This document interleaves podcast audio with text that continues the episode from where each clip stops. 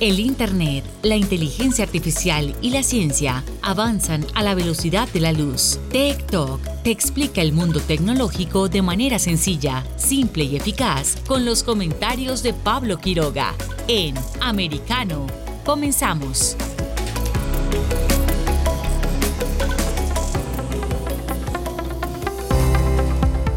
Hola, ¿cómo están todos? Bienvenidos una vez más a nuestro programa Tech Talk. Porque recuerden, hablamos sobre tecnología y ciencia y siempre mezclado un poco con la actualidad. Es un día hermoso, mejora el tiempo, atrás quedó el invierno, cada vez ya hace más calor, qué alegría estar junto a ustedes. Los saludo con un buenos días o un buenas tardes o un buenas noches, porque también nos escuchan desde distintas eh, partes del mundo. Somos americanos y ahora vamos a comenzar porque no le teman a la tecnología. Estos son los titulares de esta jornada. Uno de los primeros temas a tratar, nos tenemos de invitada a Patricia Peña, Fundación de Datos Protegidos en Chile. Vamos a hablar sobre la pandemia, pero esa otra pandemia, la pandemia de los datos personales. ¿Están nuestros datos, nuestra información personal en riesgo? Ahora con la pandemia está aumentando el Internet, el uso del Internet, el comercio electrónico también. Cuando, por ejemplo, vamos a hacernos un examen para detectar el coronavirus, ingresamos muchas veces en nuestros datos personales en formularios a través de Internet. ¿Qué tan seguro es esto? ¿Qué se hace con esa información? Cuánto tiempo duran servidores, que tenemos muchas interrogantes y por supuesto les vamos a dar consejos sobre cómo tenemos que cuidar nuestra información personal. ¿Cómo se cuida uno en Internet? Esto está muy interesante, así que ahora también vamos a abordar también otra noticia muy particular, porque tenemos eh, junto a nosotros al coronel retirado del ejército de Estados Unidos y subsecretario adjunto de defensa de este país, Sergio de la Peña, porque nos va a hablar sobre la tecnología en la defensa del país. También le vamos a preguntar sobre armas tecnológicas, eh, cómo son, qué es lo que hay y por supuesto las armas espaciales. ¿Qué tan cierto es esto? ¿Qué tan lejos está de la realidad? ¿Ya es algo tangible o no? Todos esos secretos en torno a tecnología lo vamos a estar revisando con él. Y también tendremos, por supuesto, como en cada jornada, los breves tecnológicos eh, que nos van a estar acompañando con lo último en tecnología, que no tan solo aparece en Estados Unidos, sino que en todo el mundo, porque estamos conectados eh, con cada territorio de este planeta. Y por supuesto, en nuestra sección Tech Teach vamos a aprender sobre Telegram, esta aplicación de mensajería que cada día tiene más adeptos. Recuerden que Vamos a aprender a utilizarla bien. Si son un usuario básico, vamos a enseñarles algunas características. Vamos a ver cuáles son las diferencias que tiene con WhatsApp y por supuesto sus opciones especiales. Eh, cómo también protegemos nuestra privacidad en esa aplicación. Todo eso y mucho más en este capítulo de TikTok. Comenzamos. Un día como hoy. Y en la efeméride del día, en un día como hoy, vamos a hacerlo hoy distinto, vamos a hacerlo de una forma especial, porque hoy no vamos a hablar sobre una efeméride en concreto como lo hacemos en cada jornada, sino que vamos a recordar una fecha importante porque este año, el año 2022, será el de varios sucesos tecnológicos que sin duda vamos a abordar varias veces, porque incluso prometen que nos va a cambiar la vida. ¿Será tan así o no? Vamos a revisar cuáles son los sucesos que vamos a recordar en esta sección, porque algunas de las tendencias del año ya las conocemos y las hemos leído, por ejemplo, en la prensa o la hemos visto en televisión. Me imagino que ya conocen el metaverso. El metaverso, esta nueva realidad en virtual real, aunque suene extraño así decirlo, pero es, por ejemplo, lo que a fines del año pasado nos prometía Facebook.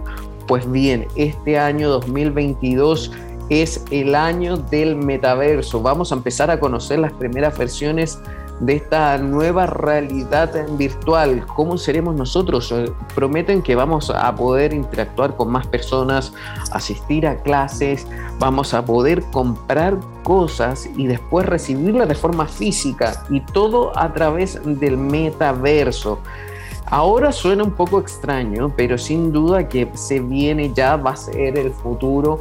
Y es bastante interesante este tema porque también requiere de muchas regulaciones. Y sin duda que algún día vamos a empezar a conversar de esto. ¿Quién va a regular el metaverso? ¿Será más poderoso que los mismos gobiernos? ¿Estará por sobre las políticas de los estados? Es bastante interesante el tema y ahora vamos a seguir recordando otra de las cosas durante este año, por ejemplo, el hogar inteligente, cómo los gadgets eh, tecnológicos están llegando a nuestra vida diaria, las luces inteligentes que se controlan con el teléfono, los eh, smartwatch o también que registran nuestros datos de salud. Tenemos muchísimas cosas también, recordar este el año de la tecnología y por supuesto los autos eléctricos, cómo no se nos va a olvidar esto, por supuesto, sobre todo en este Importante punto, el año pasado el presidente Joe Biden anunció un objetivo bastante ambicioso. La mitad de los vehículos vendidos en Estados Unidos serán eléctricos en vez de gasolina para el año 2030. Por lo tanto, en esta sección efeméride del día recordamos estos eh, tres hitos que sin duda van a marcar este año. En breve regresamos con más tecnología, internet, inteligencia artificial y lo último en ciencia en la voz de Pablo Quiroga en Tech Talk por Americano.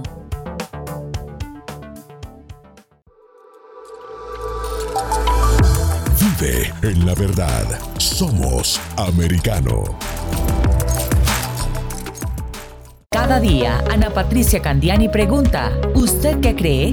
el programa en el que se consulta acerca de la realidad que vivimos, de lunes a viernes, 11 pm este, 10 centro, 8 pacífico por Americano. Hashtag Somos Americano.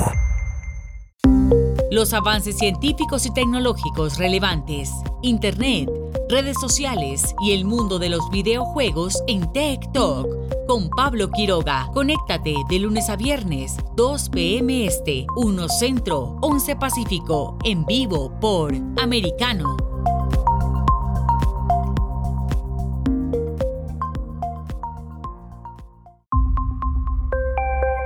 Hashtag Somos Americano noticias e información del acontecer de nuestra región con sabor caribeño. Acompaña a Diulca Pérez e infórmate de lunes a viernes en vivo 9 a.m. Este, 8 Centro, 6 Pacífico por Americano.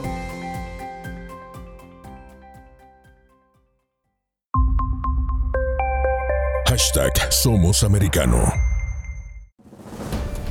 los hechos relevantes que ocurren en Estados Unidos, analizados con la característica frontalidad de Dania Alexandrino y sus invitados. Perspectiva USA, conectándote de lunes a viernes, 6 p.m. Este, 5 Centro, 3 Pacífico, en vivo por Americano.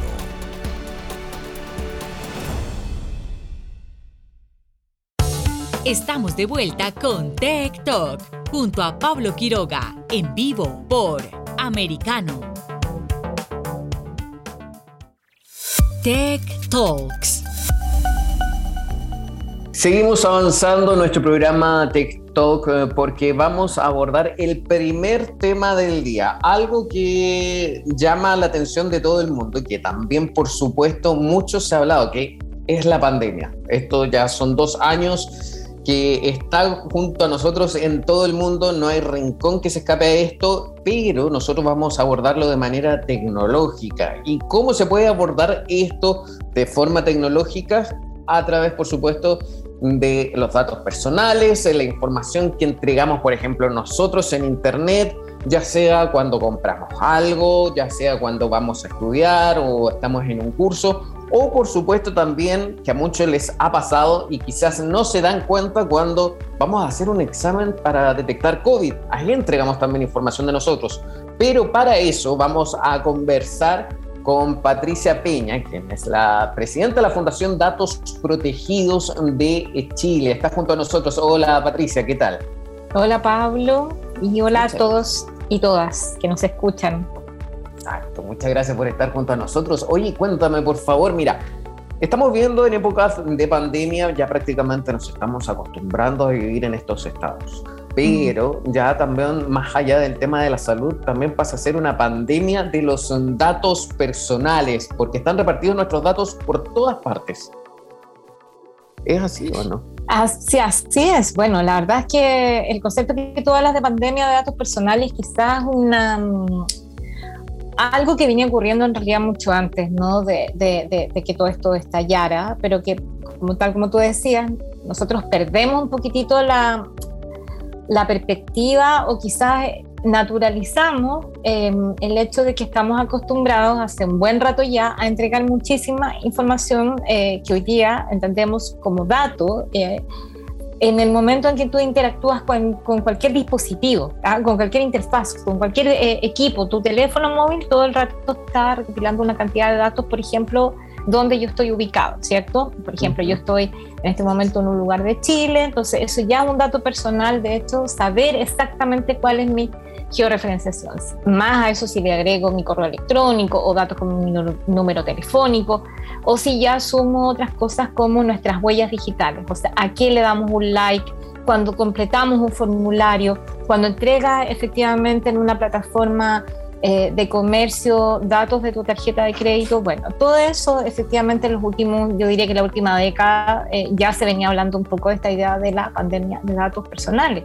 Eh, y esto, por supuesto, estos dos años, casi tres años que llevamos de pandemia, em, ha estado en, digamos, en el centro estratégico de debates de Naciones Unidas y de organizaciones que en todo el mundo trabajan en temas de derechos humanos y tecnología, porque claro, el punto em, digamos, que se entiende es que efectivamente esta es la primera vez que la humanidad, de hecho, está estaba dependiendo de plataformas digitales, pero a la vez, em, por supuesto, las soluciones tecnológicas que llegaron para resolver cuestiones como, por ejemplo, los pases de movilidad, lo que tú decías, el hecho de efectivamente cada vez que yo me tengo que ir a hacer una prueba de PCR o antígeno, eh, o si yo doy positivo, todo eso va quedando acumulado en, servidores, por supuesto, de, los sistemas públicos o de los sistemas privados.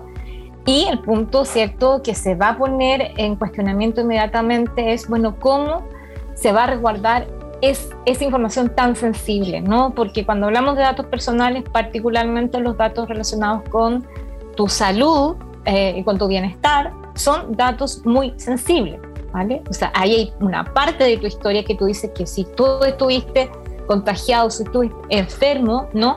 Hay un recorrido. Entonces, em, eso efectivamente se transformó en uno, yo diría que, que es un debate permanente eh, y, que es un debate y que es algo que no en todos los países, sobre todo en nuestros países de, de América Latina, eh, no está bien resuelto no está bien consagrado y no está bien resguardado. Tenemos dos líneas. Sí, por supuesto, y es muy importante lo que estás diciendo y eso eh, quiero resaltarlo. Hay dos líneas aquí. Uno, el tema de los exámenes, que bien lo mencionas, que ya te voy a preguntar de eso, pero también habla sobre la normalización de nosotros para entregar datos en Internet a cualquier parte. Pero si no es eso, ¿qué podemos hacer? Porque al final eh, ya sea el sistema, la plataforma o la entidad o la misma empresa en la cual estamos, queremos participar, adquirir un servicio, nos pide información. ¿Hay alguna otra solución? ¿Darle otro tipo de datos o estamos obligados también a dar nuestros propios datos personales? Sí, bueno, esta es quizás la pregunta más compleja hoy día, eh, como te decía, sobre todo en países como los nuestros, en donde además las legislaciones y las exigencias que se hacen en materia de datos personales, por ejemplo, en muchas de las plataformas o las aplicaciones digitales son, son escasas, o sea, son muy vagas, ¿vale? Entonces, eso también ha hecho que efectivamente las empresas hagan también un sobreabuso muchas veces de, de, los datos. O sea, la respuesta que ha tenido, de hecho, muchas de las organizaciones de América Latina en este tiempo es decirle a las empresas, bueno, es necesario que pidas tantos datos para, no sé, descargar una aplicación, ofrecerme el servicio. Entonces, en general, la recomendación y pensando sobre todo en quienes nos escuchan, cada vez que tú interactúas, que cada uno de nosotros interactúa con una plataforma, con un sitio web, con una aplicación, por favor revisa algo que nunca leemos, que son los términos y condiciones, ¿ya? Que en realidad es un contrato. ¿ya? O sea, incluso cuando descargaste Facebook, cuando descargaste Instagram o cuando eh, descargaste TikTok, que son como las redes sociales que uno crea, las más naturales, las más inofensivas, bueno, todas ellas tienen unos términos y condiciones que nos dicen, mire, usted en realidad cuando nos va a usar, cuando va a usar esta aplicación, también cuando eh, bajas la de descarga para pedir comida, etcétera, o que sé yo, una radio o incluso un medio de comunicación, todas las aplicaciones van a tener términos y condiciones de uso. Entonces, léelas con mucho detalle, a pesar de que están hechas a propósito, como largas, extensas, para que tú no las leas. Pero eso, em, sin duda en un lenguaje más legal, es la forma en que nosotros consentimos, ¿ya? Entonces, claro, después que viene eh, cuando tú dices, bueno, pero es que no quiero entregar mi dato, y ahí es muy complicado, Pablo, porque efectivamente hoy día, em, como te decía, la, lamentablemente los marcos regulatorios y el hecho de cómo ha entrado la discusión en los distintos países, la preocupación por los datos personales no va de, igual manera. Hoy día los países que tienen un mejor marco regulatorio, por ejemplo, eh, es Europa, porque ellos hace ya un buen rato tienen funcionando eh, lo que hoy día se considera casi como un, un, estándar, que es el Reglamento Europeo en Protección de Datos, que es tan específico que incluso le pone reglas, por ejemplo, a eh, medios digitales o a sitios web digitales. Entonces, es por eso que cuando tú entras a un medio europeo, a un sitio web que tiene un alcance Europa, aparece un avisito que dice, mire, usted está navegando en este sitio web y yo estoy usando algo que se llama las galletas, las cookies, em, y esto para mí me, me, sirve para tener datos de su navegación. Entonces, ¿por qué pasó eso? Porque estaban obligados, ¿ya? Te voy a poner otro caso también muy ejemplificador que tuvimos en este tiempo de pandemia. WhatsApp, ¿no? WhatsApp usamos millones de personas todo, todos los días en todo el mundo, cambió sus términos y condiciones en el último tiempo, en la pandemia, y prácticamente te estaba obligando a aceptar los términos y condiciones, ¿ya? Pero efectivamente, em, al ver en detalle, ese cambio de términos y condiciones no fue hecho de la misma manera hacia América Latina que para Europa, ¿ya? Eh, porque efectivamente en los países latinoamericanos, claro, no tenemos legislación, no tenemos autoridad de protección de datos, en fin, ¿vale? Entonces, eh, lamentablemente, claro, al final tú dices, bueno, es un poco a riesgo de entender tres cosas básicas. ¿Quién recolecta mis datos que me está pidiendo? O sea, ¿para qué me están, estoy tratando de entender, para qué me estás pidiendo todos los datos que me, me estás pidiendo, que muchas veces incluso puede ser cosas específicas. Claro, si quiero comprar algo, obviamente va, va a ser el número de tu tarjeta, etc. Segundo, ¿cómo me están explicando en, en esa política, en esos términos y condiciones, eh, cómo se van a resguardar esos datos, ¿vale? Y tercero, eh, tiene que ver con eh, el hecho de que me garanticen que esos datos no se van a usar para otros fines que aquellos que se establece ahí, ¿ya? O sea, que no van a ser compartidos con terceros y eso tiene mucho que ver después con el tema de los spam particularmente. Esas son recomendaciones generales ¿ah? eh, que uno generalmente dan, pero también es una invitación a, claro, a entender un poco más qué está pasando en tu país eh, respecto de, estas eh, exigencias, ¿no? de, estos resguardos.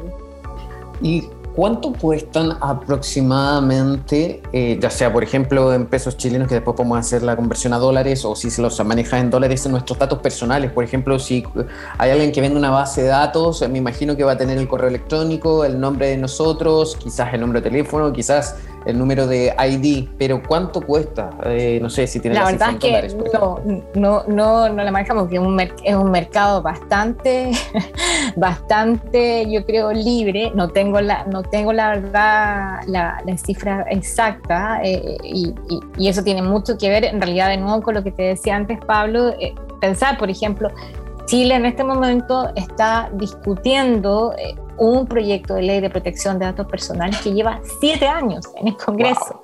¿Ya? Así de largo son las tramitaciones. Estamos en un momento bien histórico eh, en donde se busca consagrar también la nueva constitución. Entonces, Chile está hasta julio de este año debatiendo una, una nueva constitución y eso también, por supuesto, ha implicado la oportunidad para hablar de nuevos derechos digitales y entre ellos datos personales está en, en prioridad. Entonces es muy probable que quizás avancemos también a la idea de tener una autoridad de protección de datos personales, que, que, es, que, es, que es, una forma, digamos, en una institucionalidad legal que está ocurriendo en muchos países, ¿vale? Entonces, claro, en países como en Chile, la verdad es que hoy día es natural, o sea, lo, la, lo que tú dices, las bases de datos están en realidad disponibles casi de manera muy sencilla porque eh, nuestro servicio electoral, recuerda que en Chile el voto es, eh, es voluntario, entonces tú efectivamente te inscribes en el servicio electoral, y esa base de datos que indica, por ejemplo, tu nombre y tu dirección exacta, porque tiene que ver con el lugar con que tú votas, ese dato, ¿vale? esa base de datos está libre a disposición, ¿ya? Entonces en Chile la verdad es que, nosotros, insisto, tenemos, somos muy mal ejemplo, es muy mal ejemplo porque es muy fácil conseguir eh, esa información, ¿ya? Increíble. O por ejemplo, te pongo el caso de México. Durante el año pasado hubo una polémica porque, producto de la misma pandemia, obviamente aumentó el comercio online y se descubrió que después, a través de Tor, que es obviamente otra red, eh, se encontró que vendían un fichero con 100 tarjetas de crédito reales, con contraseñas incluidas, por 50 dólares. Entonces, si lo piensas, 100 tarjetas de crédito y por 50 dólares. Entonces, llama la atención la facilidad con la que se puede comercializar todo esto. O ahora, otro caso que también me gustaría comentarlo contigo, eh, hace muy poco tiempo, eh, unas semanas atrás, en Portugal, también eh, hubo la denuncia que se hackeó un laboratorio de muestras de test de coronavirus. Y la preocupación estaba ahí por justamente los datos personales. ¿Qué pasa con eso también? Porque cuando vamos a hacernos un examen de coronavirus para detectar el COVID, eh, ponemos incluso hasta nuestro número de pasaporte, porque lo necesitamos para viajar. Entonces, eh, ¿qué pasa con esa información en concreto con estos laboratorios? O sea, ¿Pueden ellos también manejar, si son laboratorios eh, privados, este tipo de información? ¿La dejan almacenada, después la destruyen? ¿Cómo funciona eso? Sí, bueno, ahí también hay una disparidad de situaciones, Pablo. O sea, a ver, la Organización Mundial de la Salud en noviembre del 2020, de hecho, estableció una declaración conjunta bastante específica acerca de cómo iba, eh, digamos, las recomendaciones a, a los Estados miembros de cómo tenía que ser el tratamiento de los datos personales eh, privados, como te decía, además en este caso son datos sensibles, son datos de salud, que en general en la mayoría de las constituciones o en las leyes de los países, las leyes sobre salud pública, sobre todo, salud o, tratamiento de, de, salud en general, están consagrados muchas veces eh, porque efectivamente los datos de salud históricamente en la mayoría de los países se considera como un dato sensible, por lo tanto no está disponible para cualquier persona. Insisto en el tema de entender muy bien además, excepto para los fines para los cuales eh, se acumula esa, información, ¿vale? Entonces, claro, la verdad es que ahí hay una, constante eh, cantidad de casos que se han ido acumulando en el mundo, ¿cierto? Que nos está demostrando que efectivamente, particularmente ahora con lo que seguimos teniendo, que es eh, ¿cierto? Una cantidad de, imagínate, bases de datos acumulados respecto de personas eh, con, eh, digamos, diagnosticadas de coronavirus, las distintas variantes. la gran pregunta es, bueno, ¿cómo se va a resguardar todo eso cuando además, a eso voy a agregar, sabemos que en realidad esas bases de datos están en servidores, en máquinas, no en nubes, en clouds y en servers, que son eh, totalmente en este momento parte de grandes empresas. Estamos hablando de, Amazon, estamos hablando no de Oracle, estamos hablando de empresas que le venden estos servicios a los gobiernos, a los privados, etcétera. Y por lo tanto, eh, están todo el rato súper expuestos a ciberataques, a hackeos, etcétera. Entonces, cuando hay este tipo de situaciones como la que tú me, me indicas en Portugal, que de hecho también pasó en Chile, ¿no? pasó de otra manera que fue más bien cómo hubo un liqueo, o sea, una filtración de, durante el primer trimestre de la pandemia que termina siendo publicado por un diario, en donde, eh, digamos, un medio digital, que este medio digital empieza a ubicar en un mapa, eh, o sea, se le había ocurrido una idea de empezar a hacer mapas por los sectores de la ciudad de Santiago, donde estaban las personas contagiadas. ¿Vale? Y entendiéndose que esa base de datos también, por supuesto, que es del Ministerio de Salud, estaba resguardada, ¿ya? Entonces, ese tipo de situaciones nos indica que efectivamente ahí hay una, grave falla de seguridad, ¿vale? Y eso tiene mucho que ver también con otra eh, parte que se existió muchísimo en estos últimos estos últimos cinco años en debates internacionales, que es cómo también eso está eh, a la par de políticas de ciberseguridad. O sea, si en nuestros países tampoco hay políticas de ciberseguridad que permitan hacer particularmente ataques a esta base de datos, es efectivo que vamos a estar exponiendo todo el rato esta información súper sensible. ¿Y por qué eh, los países se demoran tanto en establecer legislaciones, regulaciones o también sanciones en torno a estos temas. Porque, por ejemplo, en el caso de Europa, bien mencionabas, esta ley de protección de datos personales es bastante efectiva, o te pongo el ejemplo en concreto en Alemania para los mismos test de COVID. Eh, uno tiene que llenar sí la información para poder hacerte el examen y para poder probar tu eh, identificación, que eres tú, pero también te dan la opción para que eh, tú no autorices a que ellos guarden en sus eh, servidores tu información personal. Solamente se utiliza el momento de ir a hacerte el examen y luego se elimina esa información. Entonces ni siquiera puedes colocar, por ejemplo, el resultado de, ese examen en la aplicación del teléfono, sino que simplemente lo muestras en un papel. Entonces ahí ya están cuidando un poco más los datos. Pero ¿por qué, por ejemplo, en Latinoamérica no pasa así?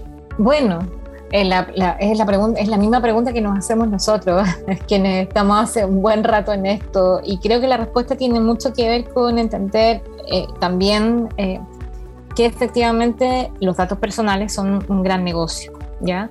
Eh, y, y, eso, por eso es tan importante entender esta, esta mm, dimensión que yo te mencionaba al comienzo, de entender que cada vez que tú completas, sobre todo en plataformas online, en aplicaciones, finalmente tú tienes que hacerte responsable de entender que, que, estás trabajando con una especie como de contrato invisible, ¿no? O sea, tú estás consintiendo una serie de situaciones eh, que tienen que ver con qué va a pasar una vez que yo descargue, complete, etc. Y efectivamente en nuestros países eh, los datos personales son un, un, excelente negocio, ¿ya? Que crece sin límite. De hecho, también esa es una muy buena parte de la discusión que tiene que ver Pablo, no con, las con las plataformas eh, digitales más grandes, o sea, todo lo que ha hecho históricamente Facebook, hoy día Meta, ¿no?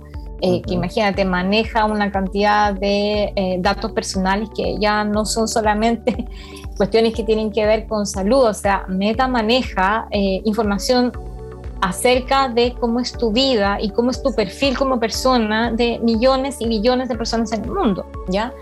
Eh, y efectivamente eso es parte de su negocio, ¿ya? Pues su negocio es posicionamiento de publicidad, marketplace, en fin. Entonces tiene mucho que ver con, con, esa mirada. Hay países que por supuesto esto es muy resentido eh, por la influencia que pueden tener los lobbies de estas empresas internacionales, pero también hay una cuestión que tiene que ver con que si tú ya vives en, en, en un mercado en que esto es tan fácil, claro, cualquier legislación que vaya a poner restrictivo eh, creo que va a estar siempre esa discusión y esa tensión en que esto no va a permitir a que los negocios o la innovación eh, siga adelante. Y yo creo que eso es lo interesante de las discusiones que estamos teniendo efectivamente hoy día, por fin, en países como Chile, en donde efectivamente estamos tratando de decir, a ver, hay una otra manera de desarrollar estos servicios tecnológicos, hay una otra manera de desarrollar soluciones tecnológicas, plataformas, sin hacer una, mm, voy a ponerle una palabra, extracción de datos tan eh, evidente, ¿no? Que, que, efectivamente sobrepasa sobre todo eh, cuestiones que tienen que ver finalmente con derechos humanos, ¿no? Tú lo decías muy bien, es también mi derecho a decir, oye, a ver, tú vas a almacenar esta información, ¿dónde? Explícame. ¿Y por cuánto tiempo la vas a almacenar? ¿Por un año? ¿La vas a almacenar en tus servidores por seis meses? ¿Y qué vas a hacer después? ¿Por qué no me las entrega? ¿Vale? Entonces, son cuestiones, Pablo, que la verdad que no tengo una respuesta porque te, lo digo, son parte de, lo, de los debates internacionales que efectivamente la pandemia aceleró con muchísima fuerza, ¿ya?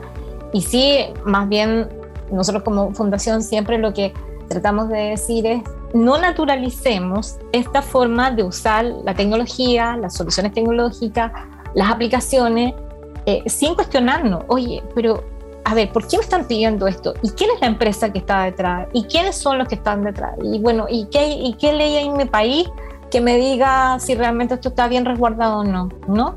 Y, lo segundo es, sin duda, yo pero y creo que lo que estamos viendo hoy día es que efectivamente este tema llegó para quedarse, o sea, finalmente hay una, una preocupación mundial respecto de entender que los datos personales son hoy día, eh, tienen que ser hoy día objeto de protección y resguardo. Justamente. Ya lo dijiste todo en el sentido de que no normalicemos esto y también cuestionemos todo. Muchísimas gracias por estar junto a nosotros. Hemos aprendido bastante en torno a esto de los datos y sobre todo la pandemia, así que el consejo ya también lo diste, hay que estar atento y cuestionar todo. Muchísimas gracias por estar en TikTok. Muchas gracias a ustedes, Pablo. Que, estén bien. Gracias, adiós. Seguimos nosotros adelante en nuestro programa y vamos antes sí a una pausa y ya regresamos. Adiós. En breve regresamos con más tecnología, internet, inteligencia artificial y lo último en ciencia en la voz de Pablo Quiroga en Tech Talk por Americano. Siempre en el saber. Vive en la verdad. Somos americano.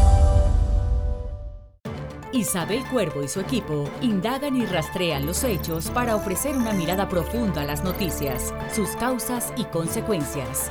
Periodismo de investigación. Cada sábado, 7 p.m. Este, 6 Centro, 4 Pacífico, por Americano. De la mano de la reconocida periodista Rocío López Real, los conservadores españoles en el exterior podrán mantenerse informados de los últimos acontecimientos censurados por la mayor parte de los medios subvencionados por la actual administración. Escúchanos cada fin de semana.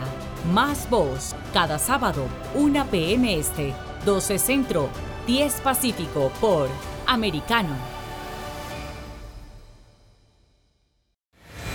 Hashtag siempre americano. El análisis experto de Fernando Londoño.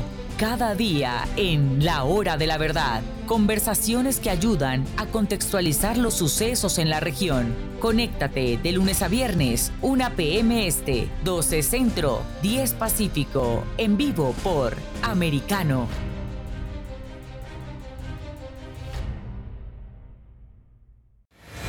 Hashtag siempre americano. ¿Usted qué cree? Está disponible para ti cuando quieras. Accede a toda nuestra programación a través de nuestra aplicación móvil americano. Descárgala desde Apple Store o Google Play y mantente informado con nosotros. Talk está disponible para ti cuando quieras. Accede a toda nuestra programación a través de nuestra aplicación móvil americano. Descárgala desde Apple Store o Google Play y mantente informado con nosotros.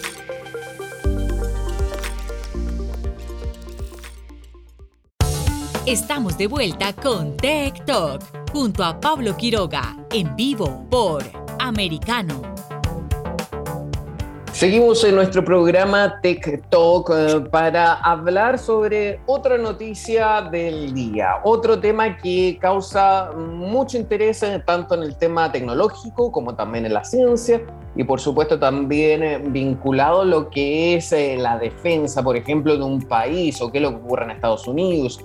Y para eso nosotros tenemos a un invitado bastante especial, bastante importante también y que es un entendido en este tema Está junto a nosotros el coronel Sergio de la Peña, coronel retirado del ejército de los Estados Unidos y ex subsecretario adjunto de Defensa para Asuntos del Hemisferio Occidental. ¿Cómo está? Un gusto saludarle. Muy buenas tardes, Pablo. ¿Cómo estás? Muy bien, gracias, eh, coronel, por estar junto a nosotros.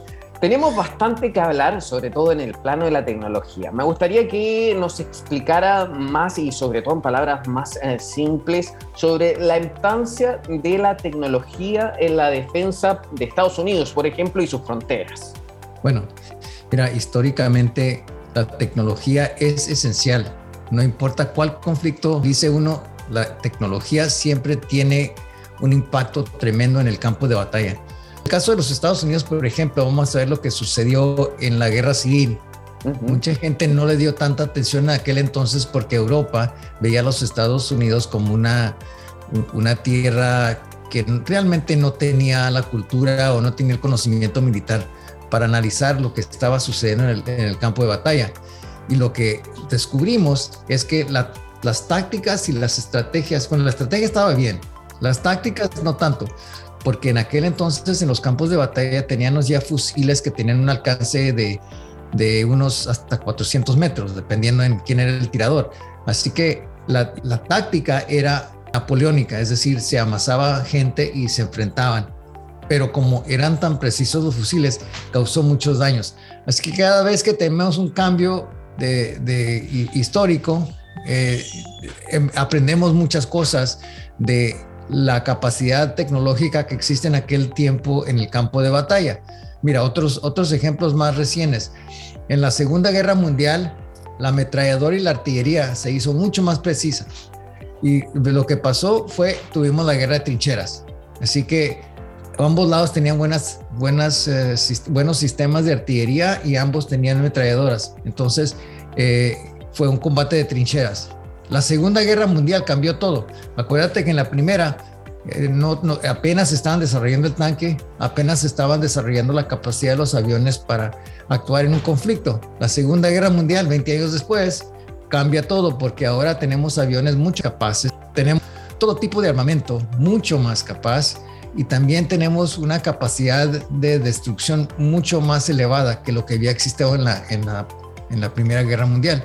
Así que uno sigue viendo lo que pasa. Hoy en día, vamos a saltar hasta ahora para no tener que hacer cada etapa, el nivel de precisión que tenemos en las armas es mucho más alta. Ya donde antes tenía uno que cubrir todo un kilómetro cuadrado, por ejemplo, con artillería, hoy en día se busca el blanco específico que quiere uno destruir y se puede.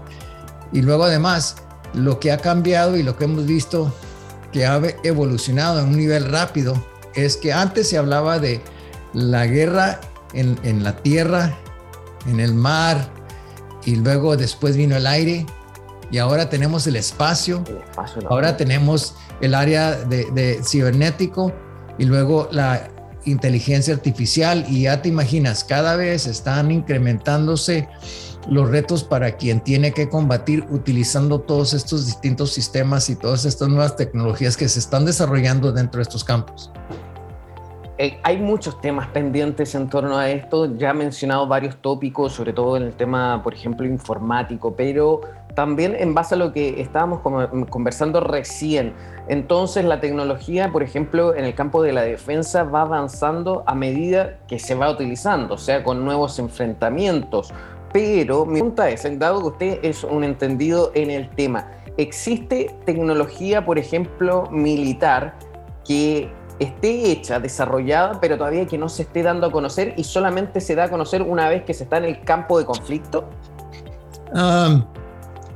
hay cosas que son sensibles y no se pueden discutir, pero cada vez que hay un conflicto sale algo nuevo.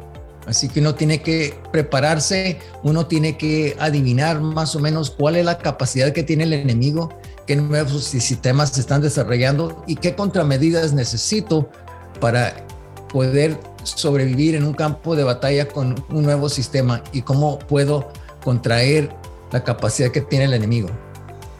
Ahora, lamentablemente, eh, este mismo año 2022 está siendo marcado por la situación entre Rusia y Ucrania.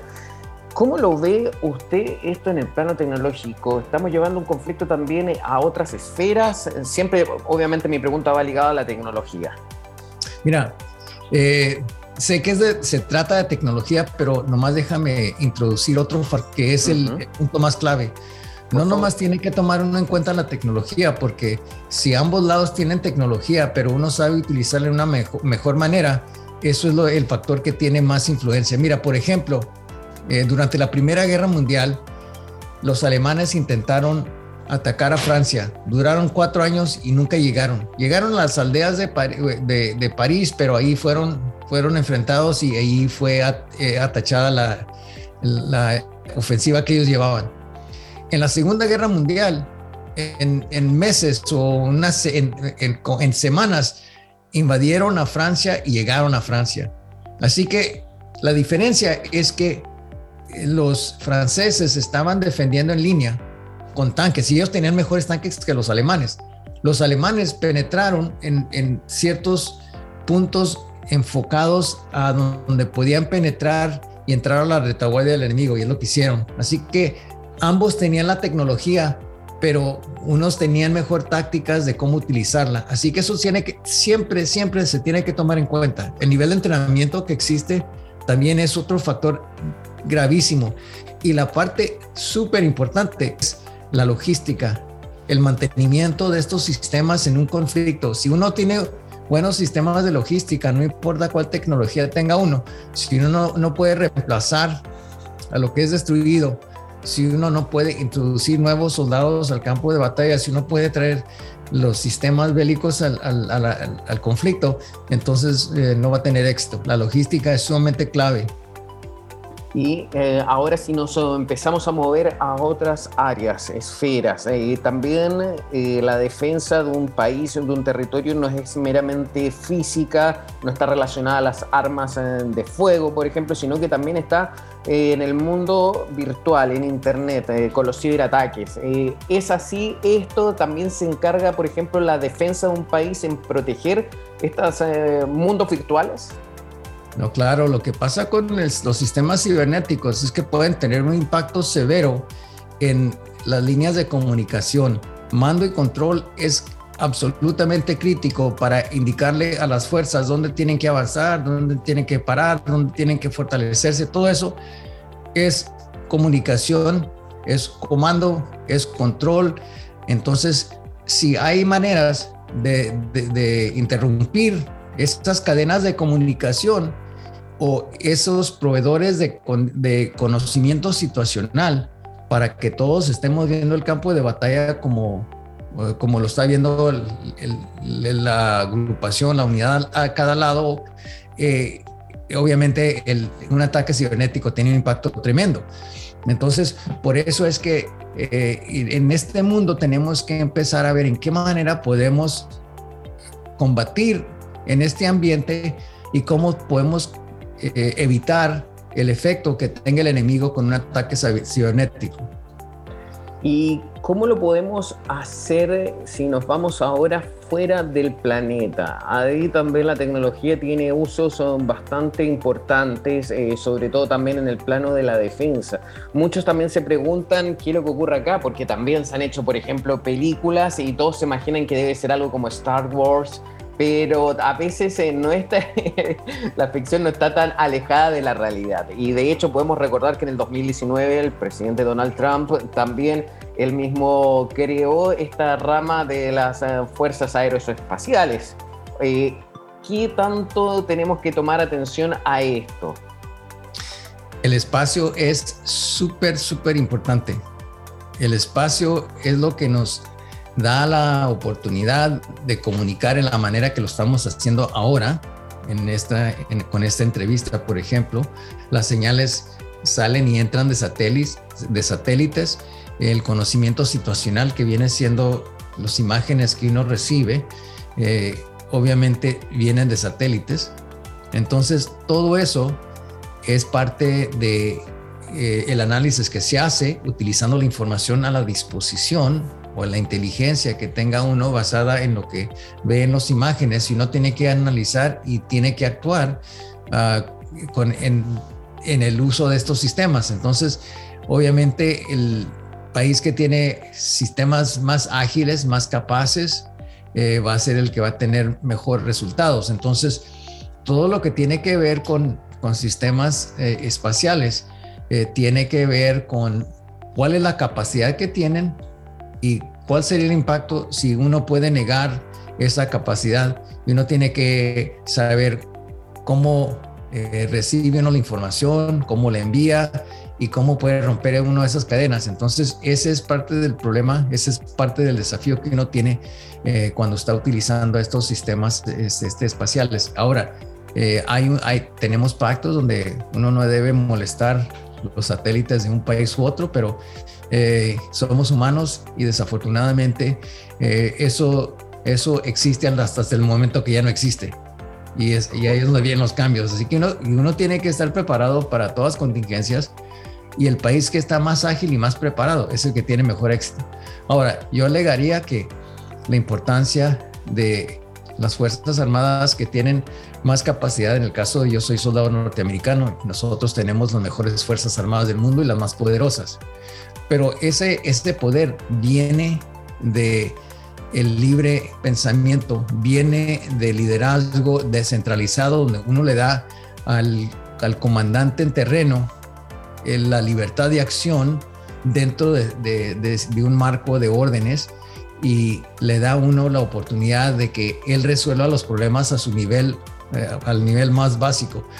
Lo que pasa muchas veces cuando uno enfrenta a un enemigo que tiene que esperar las órdenes de sus superiores y que constantemente tiene que pedir permiso, va a ser muy ágil. Así que eso es lo que uno tiene que tomar en cuenta eh, cuando está hablando de la tecnología, porque la tecnología eh, depende de quién la use y depende también la libertad de acción que tiene cada de, cada de esos partidos. Y luego además eh, de, todo ello, tiene uno que típicamente operar con otros socios, con otros aliados. ¿Cómo, cómo se enlazan los sistemas de otros países con los sistemas propios y cómo podemos todos actuar en una manera unificada utilizando los mismos sistemas para obtener información. Me gustaría recordar una noticia de un eh, hecho que ocurrió eh, durante el semestre del año pasado, que Rusia estaba probando un arma afuera, en el espacio exterior. Estaba ensayando y destruyó uno de sus, propios satélites que ya estaba en desuso, pero Estados Unidos reclamó que puso en riesgo a la Estación Espacial Internacional. Mi pregunta es muy simple y concreta. Hoy en día, ¿qué tan desarrollado está un, el de crear un arma espacial? ¿Existen realmente, son efectivas o aún eh, está todo en fase de pruebas? ¿Todavía está todo en pañales, como dicen en algunas partes del mundo? No, pues mira, lo que ya hemos visto en las noticias es que los rusos y los chinos tienen la capacidad de destruir satélites, eso ya se sabe. Ellos tienen armas que pueden destruir satélites. Ahora, lo que pasa es que si uno puede, lo debe hacer, Obviamente en este caso estaban destruyendo a lo propio. Los chinos han hecho lo mismo. El problema con todo esto es que cuando uno estalla un objeto en el espacio, produce mucha basura. Y acuérdate que la velocidad en la cual están dándole la vuelta al mundo es, una, es, rapidísima. Y si algo tiene una piel delgada, como se dice, eh, es posible que pueda penetrar eh, la basura, por ejemplo, el, espacio protectivo de la estación espacial. Entonces, por eso es la preocupación. Cuando uno destruye algo, lo debe hacer de una manera más ordenada para que no provoque estos problemas con toda la basura que produce.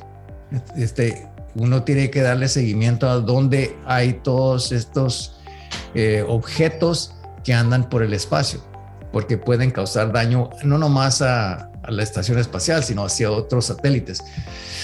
Entonces es, un espacio compartido. Todos los países que tienen la capacidad tecnológica para lanzar satélites, eh, obviamente tienen interés en todo ello. Y eso es lo que tenemos que tomar en cuenta cuando empezamos a destruir cosas que, pueden provocar otras circunstancias que pueden ser negativas para todos. Exacto, negativas para todos. Pero entonces, se puede inferir que existen las armas espaciales hoy en día, tal como lo vemos de repente en, ciencia, en series de ficción, por ejemplo. Bueno, quiero sacar esa frase. hay, cosas que prefiero no hablar. Ok, perfecto. Eh, eh, son cosas sensibles y obviamente sí, lo, que sí puede saber, lo que sí sabemos es que cada vez están mejorando las capacidades. Mira, algo que ya se sabe. El, el nuevo, el, el, nuevo observatorio que se ha lanzado a un millón de millas de, la Tierra, ¿Sí? E, el, este, el proyecto web, imagínate, está a un millón de millas de la Tierra y es un telescopio que quiere mirar al, fin o, a los inicios del universo, por ejemplo. Obviamente esa tecnología no la teníamos antes. El Hubble, el, antiguo telescopio, en comparación a este, eh, es como como una canica a una, una, bola de básquet. Así que es una, son, son estos eh, telescopios, en este caso el, es, solo hay uno, es, es un nivel de tecnología mucho más alto al que existía anteriormente. Ahora, si eso existe en, en, el, en el área comercial, obviamente eso existe en otros espacios. Exactamente.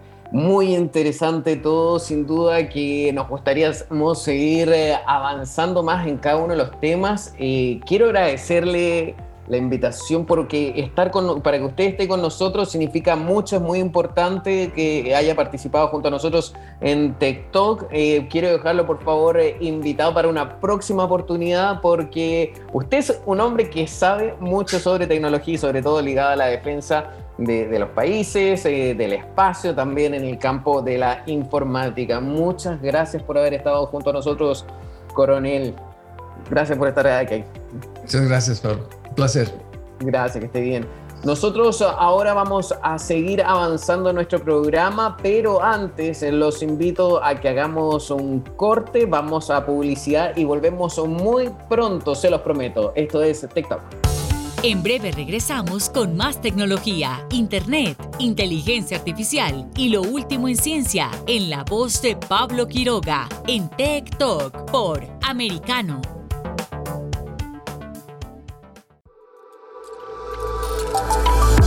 Vive en la verdad. Somos americano. Iberoamérica hoy un análisis de los acontecimientos políticos y sociales y su impacto en nuestra región, junto a Mario Pacheco y Eugenio de Medina, de lunes a viernes, 12 pm este, 11 centro, 9 pacífico, en vivo por Americano.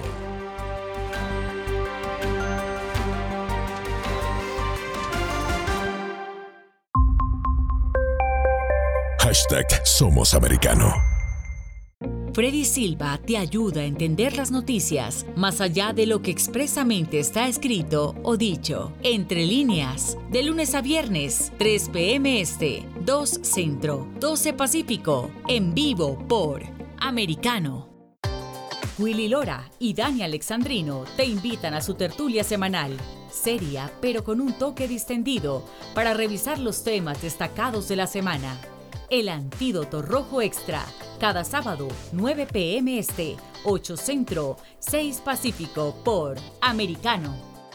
Un repaso por la historia, cultura y gastronomía que mantiene unida a Latinoamérica y España, junto a Antonio Moreno, cada sábado, conociendo nuestra América. 8 pm este, 7 Centro, 5 Pacífico, por Americano. Hashtag Siempre Americano. Estamos de vuelta con Tech Talk junto a Pablo Quiroga en vivo por Americano. Breves tecnológicos. Y ya como lo anunciábamos al inicio de este programa, ahora revisamos los breves tecnológicos. Nuestra primera noticia esto también involucra a Estados Unidos porque hace pocos días también hablábamos sobre el 5G y ahora Europa ya trabaja en el 6G. Así que mucha atención porque las grandes empresas e instituciones de Europa ya están sentando las bases del siguiente salto generacional. El 6G promete cambiar el mundo en forma que por ahora solo son posibles en nuestra imaginación y de hecho hay un proyecto que se llama EXA-X, que es un proyecto insignia en Europa en las investigaciones de este campo. Entre los participantes se encuentran las empresas eh, líderes del sector de la comunicación, por ejemplo Ericsson, Nokia, Telefónica, Orange, Siemens, Telecom, Telecom Italia, por supuesto, y también involucra investigadores académicos de centros de referencia como la Universidad Carlos III de Madrid y entre otras de otros países europeos. Así que mucha atención con el 6G porque promete también muchísima tecnología y avances, sobre todo en el campo de la realidad virtual y la inteligencia artificial. Otra de las noticias es que Estados Unidos está ofreciendo hasta 10 millones de dólares por la identificación de cualquier ciberataque ruso contra infraestructuras críticas. Y ojo, porque esto también viene parte de un estudio. Más de la mitad de los equipos de cibercrimen son respaldados por los estados. Eso es un 49%. O también son terroristas, un 5% que utilizan Internet como armas de última generación. Sus objetivos solo son datos sensibles, principalmente de defensa o la erupción en entidades fundamentales para el desarrollo de la vida cotidiana. Entonces también hay un informe que empezó a obtener todas estas eh, informaciones, estos, eh, estos datos, y eso causó que compañías, por ejemplo, de seguridad como Thales y Brent, los primeros y que son también eh, mayoritarios o los que más preocupan a los países occidentales ante la guerra en Ucrania, Estados Unidos ofrece hasta 10 millones de dólares por información sobre las operaciones cibernéticas patrocinadas por el Estado ruso y dirigidas a la infraestructura crítica. Y ojo, porque se busca la identificación o ubicación de cualquier persona que actúe bajo la dirección o control de un gobierno extranjero y participe en actividades cibernéticas maliciosas. También eh, otra de las noticias, eh, seguimos avanzando porque más de alguno ha visto que su abuelo le gusta jugar consolas de videojuegos. Pues bien, Japón creó su primer equipo de ancianos gamers compuestos exclusivamente por personas mayores de 65 años para competir en los eSports. Eso también es bastante particular. Y ojo, esta es la última noticia con la que cerramos el bloque. Crean un reloj atómico ultra preciso. Se desvía en solo un segundo en 300 mil millones de años. Estos fueron físicos de la Universidad de Wisconsin-Madison en Estados Unidos que desarrollaron uno de los relojes atómicos de mayor precisión de la historia. Su instrumento, conocido como reloj atómico de red óptica, puede medir diferencias en el tiempo con una precisión equivalente a un desvío de un solo segundo cada 300 mil millones de años. Este es el primer ejemplo de un reloj óptico multiplexado en el que pueden existir seis relojes separados en el mismo entorno. Tech Teach. Y en Tech Teach hoy vamos a repasar lo que es Telegram, porque muchos aún no lo conocen, pero para que sepan que Telegram es una aplicación de mensajería instantánea muy similar a la que es WhatsApp, pero también muchos señalan que es bastante mejor. Y de hecho, por ejemplo, durante el año pasado, para la caída de la famosa caída de WhatsApp, se agregaron a esta red social más de 70 millones de personas. Por lo tanto, está muy detrás, muy detrás, muy cerca de WhatsApp. Y ojo, porque también presenta ciertas ventajas esta plataforma, ya que no es necesario, no se utiliza un número de teléfono, sino que también se puede crear una cuenta a través de un nombre de usuario. De cualquier forma, cuando ustedes inician ya esta sesión a través de la red social, tienen que configurarla e irla conociendo. Presenta distintas ventajas. Ustedes tienen que colocar, por ejemplo, si ya tienen su número de teléfono, ustedes pueden agregar en el campo de ajustes un alias. Así también pueden conocer más gente o darle solamente el alias a esa persona y no darle su teléfono personal. Eso también es súper útil e importante. También otra de las características en que tiene esta, esta aplicación eh, de, de, mensajería móvil es que pueden guardar archivos en la nube sin la necesidad de ocupar espacio en el teléfono. Esto es súper importante. Ustedes pueden, por ejemplo, guardar películas, pueden guardar fotografías, pueden guardar todo tipo de cosas o documentos, incluso en qué parte, en la sección, en la parte donde dice mensajes guardados. Ustedes ahí pueden subir recordatorios también, pueden subir lo que sea y se guarda en la nube sin la necesidad de que esté almacenado en el teléfono. También ustedes pueden guardar los, eh, los chats, los diversos chats a través de carpetas. Así pueden mantener ordenadas todas las conversaciones. Y otra de las características también que eh, tiene Telegram, en la cual también eh, resulta molesta para muchas personas, es que cada vez que se agrega una persona a esta red social, también pongámoslo así, aparece un mensaje. Por ejemplo, aparece un mensaje que dice, David ahora es un nuevo usuario de Telegram. Y ya con eso ustedes pueden evitarlo yendo a la parte de configuración y desactivando las alertas de nuevos usuarios. Así de fácil no les va a estar avisando más. En otra oportunidad vamos a seguir profundizando más eh, sobre esta aplicación que está de modo interesante y es tiempo de dar fin a nuestro programa. Muchísimas gracias por estar con nosotros en Americano. Soy Pablo Quiroga y esto es eh, TikTok. Tech Talk y Soberproy. Conéctate con nosotros de lunes a viernes a las 2 p.m. Este, 1 Centro, 11 Pacífico, por Americano.